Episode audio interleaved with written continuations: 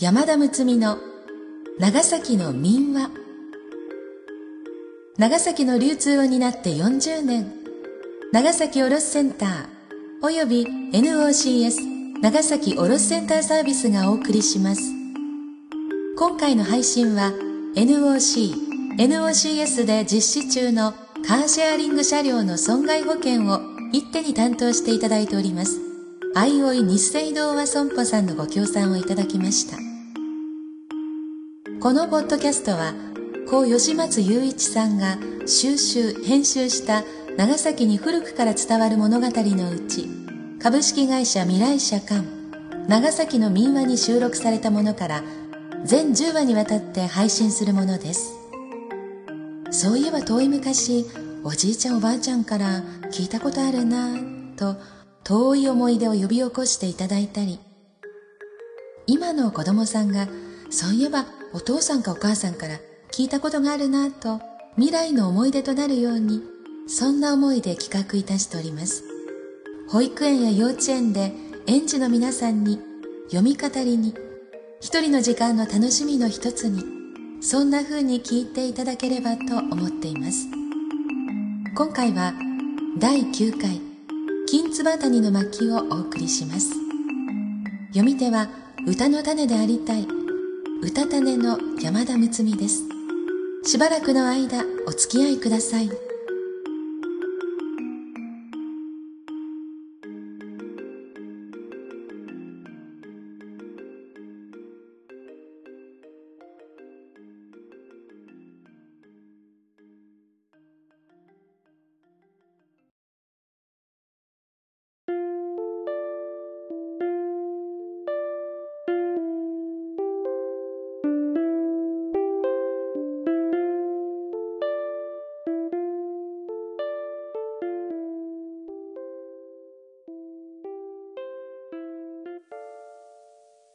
金津谷。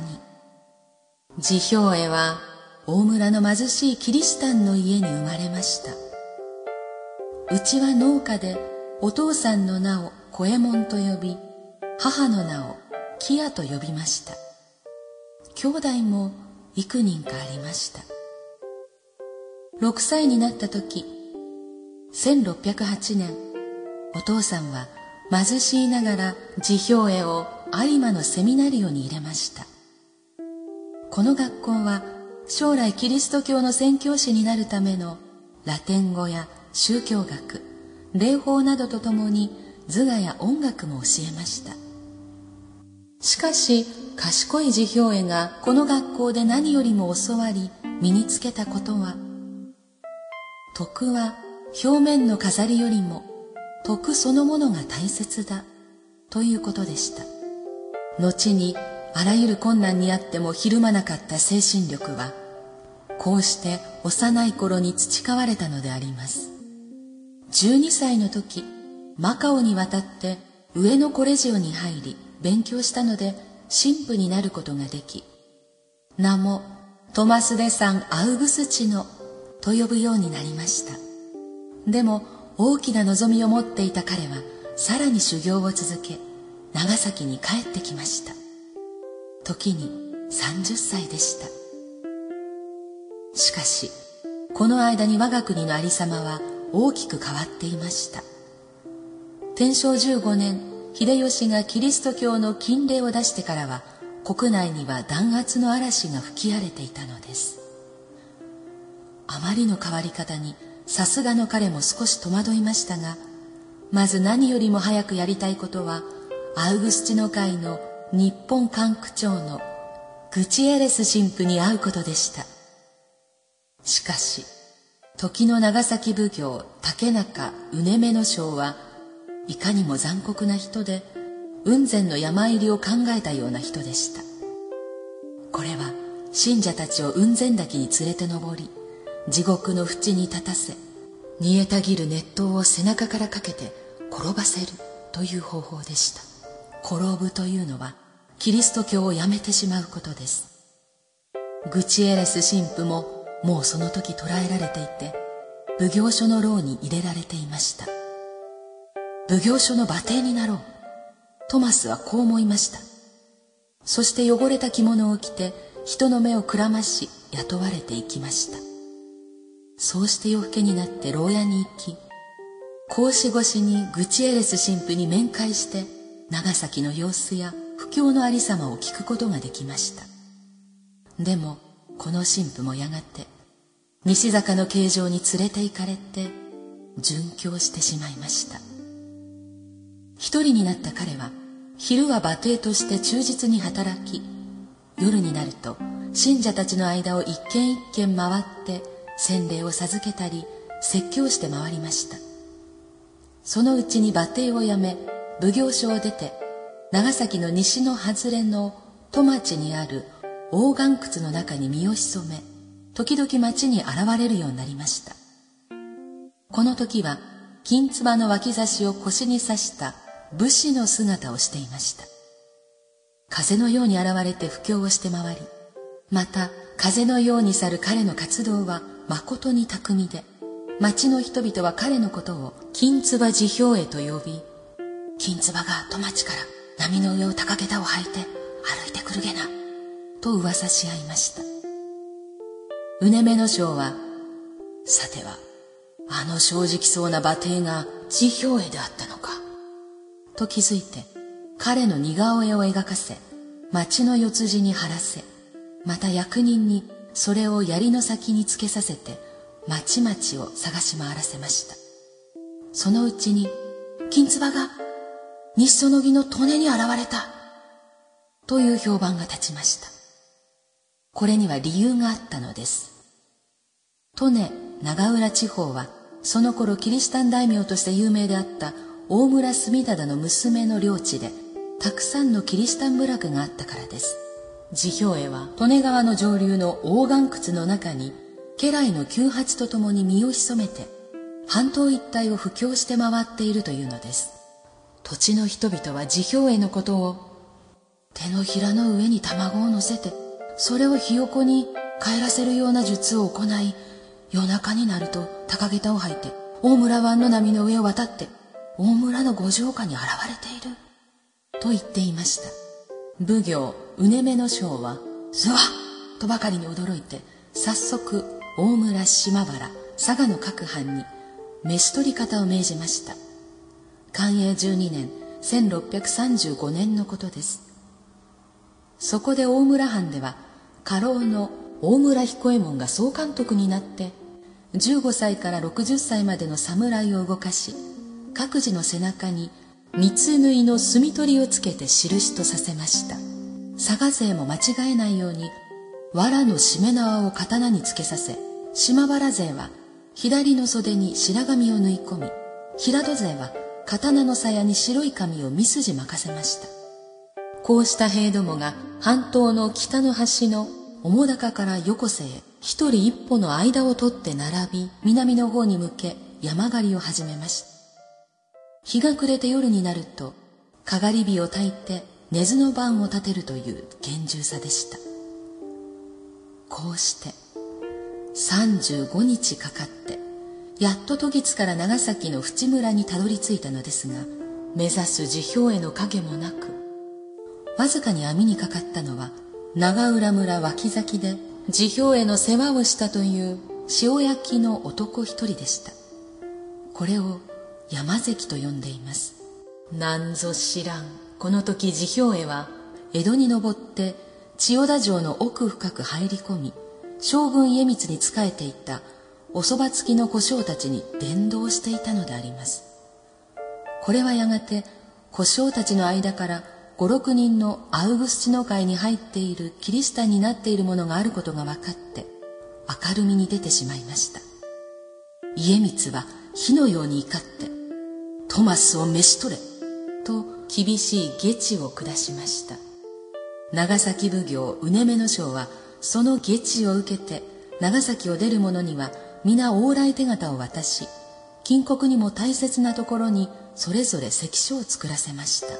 辞表への手によってキリシタンになった者は実に500名をはるかに超えたと言われています。辞表へはマニラで修行した魔法使いだと言われました。嘉永13年11月10日浦上淵村の庄屋スケーモンが彼を見つけて訴え出ました。役人に捕らえられた時彼はトマス・デ・サン・アウグスチの修道士名は辞表へ聖アウグスチの会の神父と静かに答えました。役人たちは声を上げて手を振りました。彼を捕らえるため数年がかりにかかった費用は30万両と言われスケーモンも銀300枚をもらいました。西坂で行われた取り調べのための拷問は水攻め穴釣りなど最も厳しいものでしたが彼は3日の間飲まず食わずに耐え抜きました。しかし寛永14年8月21日ついに耐えきれず死んでしまいました。時に35歳で死体は重い石をつけて海に入れられたと言われています。戸町三丁目のバス停も金つばと呼ばれています。その上の岩窟は元のまま残り今は前に新勝寺という小さな伊織が立っていて西国88箇所の24番のお札所となっています。長浦村利根の奥にも金津渡りの大岩窟があって土地の人々は時々お参りをしています。近くにある九八岩は治兵衛らがここに隠れていた時家来の九八が時々長崎に食べ物などの買い出しに行った時腰を下ろして休んだ岩だと言われています。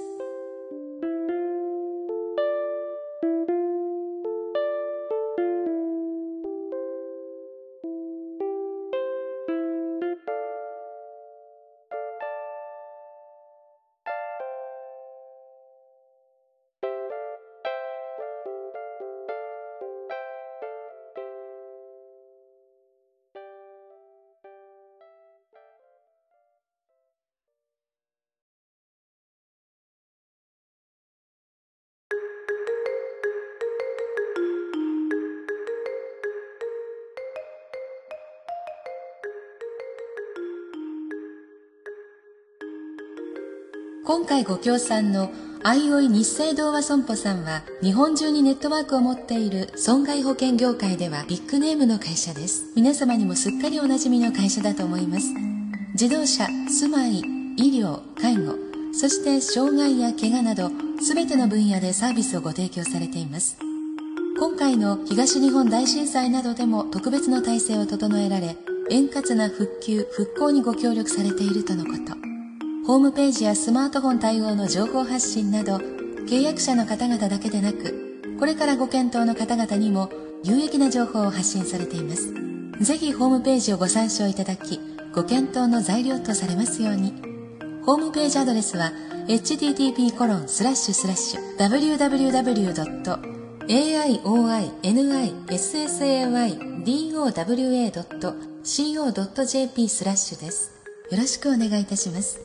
このポッドキャストは長崎の古い物語を通じて長崎への思いを新たにしていただく趣旨で今回を含み全10回にわたって NOC 長崎卸センター NOCS 長崎卸センターサービスが各週で配信いたしております。なお、このポッドキャストについてのご意見、ご感想は NOCS 長崎卸センターサービスまで電子メールなどでお願いいたします。次回は2話長崎のキリシタンにまつわるお話バスチャンツバキそれから高島のヘビ谷のお話です。どうぞお楽しみに。なお朗読本文には現在から見れば差別的または差別的と見られかねない表現を含むこともありますが著作者には差別を助長しようという意図がないのは明らかであり1972年に出版された当時の状況。また古くからの伝承民話であることまた著作者が個人であることを考え原文のまま朗読しております。ご了承いただきますようお願いいたします。今回のお話いかがでしたか？戸町三丁目金坪バス停というのがあります。私は降り立ったことはないんですが夫の実家がその向こう。南の方長崎の三和町かやきというところなのでよく通ります。大切なもののために一生を費やし我が身を犠牲にするという生き方、えー、犠牲にすると言い方になってしまいますけれどもでも当人にとってみたらどうだったんでしょうか、えー、私はこの物語を読む時にハッとしたことがあって私は歌の種と書いて歌種の山田睦美ですというふうに言っているんですけれども歌種という漢字は本当は転ぶという漢字と寝ると書きます。なので、えー、転ぶことキリスト教を捨てることを転ぶという表現を、まあ、するとは知ってはいましたけど実際自分の口から発してみておやーとこう深く揺さぶられるところがありましていつの時代か私も転んだことがあるのではないかなと思いました。そして、えー、それでもまた時を経てこの肉体を持って今この時代に生きているので自由のもとで精一杯命を燃やして生きていきたいなとこの物語を読んで気持ちを熱くしています。皆様はどのように感じられましたでしょうか？ではまた次回までさようなら。歌種の。歌の種と書いて歌種の山田睦美でした。